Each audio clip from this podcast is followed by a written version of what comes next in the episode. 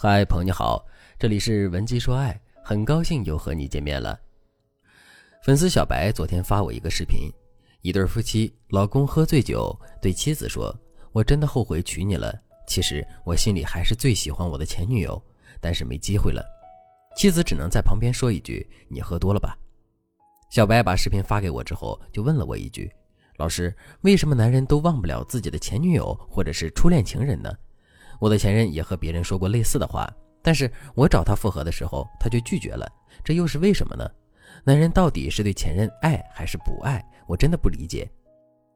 不止小白不理解，很多女生对男友前任的话题都很敏感。那男生为什么总是说自己忘不了前任呢？一般来讲有四个原因。第一个原因是风中效应带来的心理趋势。风中效应指的是你在做一件事情之后，在风。即高光时刻和终及结束时刻的体验，主宰了我们对一段体验的好或者坏的感觉。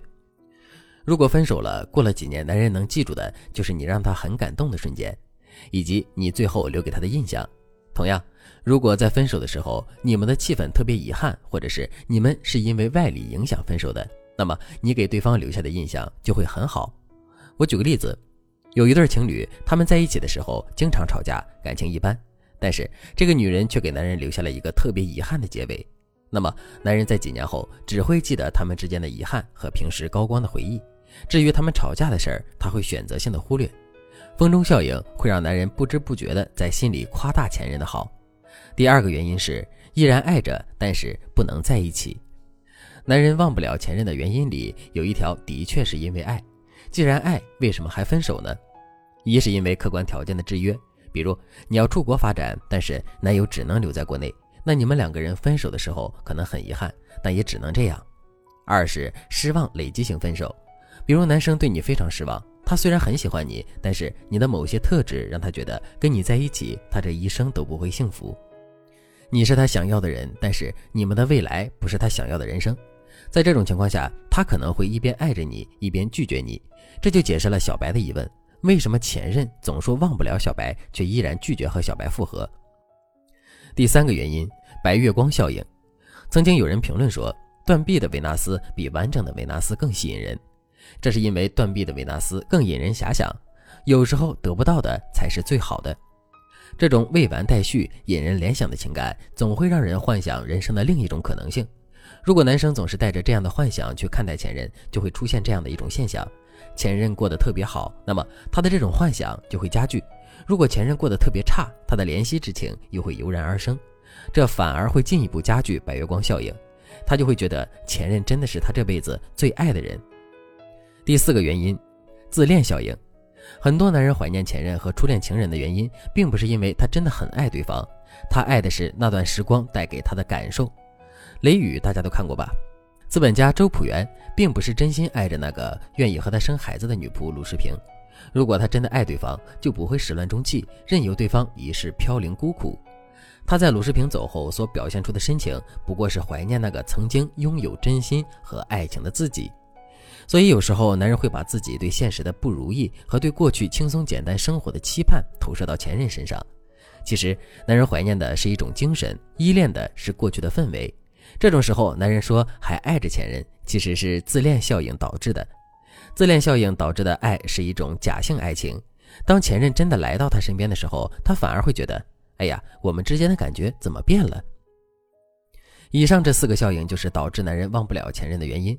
而且不止男人会受到这四个效应的影响，女人也会。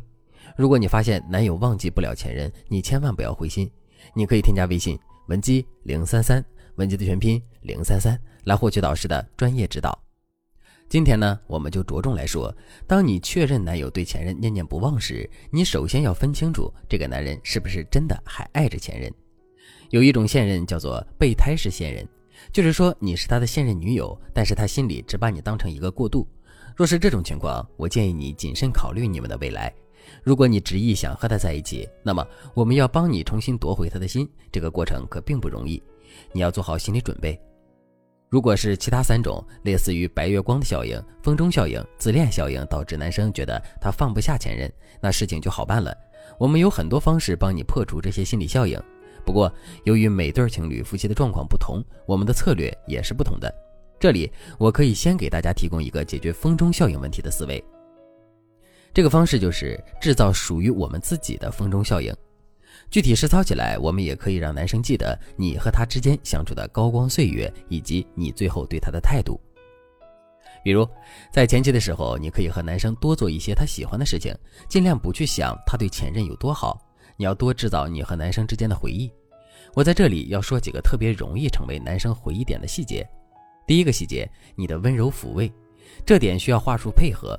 比如，男生向你求安慰的时候，你可以抱着他，拍着他的背。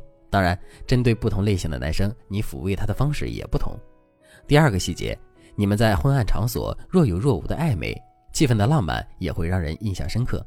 第三个细节，你们一起畅想过未来，你可以找时间引导他说出他未来三到五年的规划，不管他说的未来有没有包括你，你都要告诉他，不管什么时候，我都是你的粉丝，我会一直支持你。第四个细节，展现你的细心和体贴的事，比如记得他的某个小细节。这里还有一个关键的思路，叫做补偿性思路。想想男友怀念前任什么呢？他们又是因为什么而分手的呢？就是说，男生前任的缺点可以变成你的优点。如果对方是一个特别不懂事的女孩，经常让人觉得疲于应付，那么你就可以在发完小脾气之后，给男生一个台阶下，让男生觉得你是一个有分寸的女孩。这种对比越明显，对你越有利。如果你能做好这几点，一段时间之后，你就可以暗示性的向男生表达你的感想。像案例中的小白，他就可以根据他和男生的状况设定逐步提问的计划。比如，他问男生：“你觉得我是一个什么样的女孩？”等男生说完了心里话之后，小白就说：“和我在一起，你的心情有变好吗？”不管男生说什么，第一次谈话就可以这样结束。接下来，我们就可以分时间段，逐渐用提问的方式引导男生思考你和他之间的关系。这些引导性的提问会越来越让男生觉得他离不开你。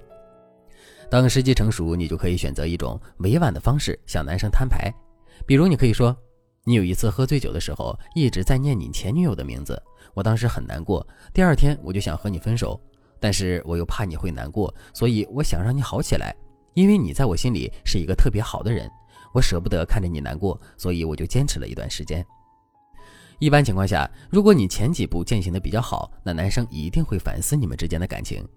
如果你想彻底摆脱男友前任、老公前任对你们关系的影响，你想让伴侣彻底把心放在你身上，你可以添加微信文姬零三三，文姬的全拼零三三，我们的导师会手把手教你实现愿望，让你的爱情永远只属于你。好了，今天的内容就到这里了，感谢您的收听。您可以同时关注主播，内容更新将第一时间通知您。你也可以在评论区与我留言互动，每一条评论、每一次点赞、每一次分享，都是对我最大的支持。文姬说爱，迷茫情场，你的得力军师。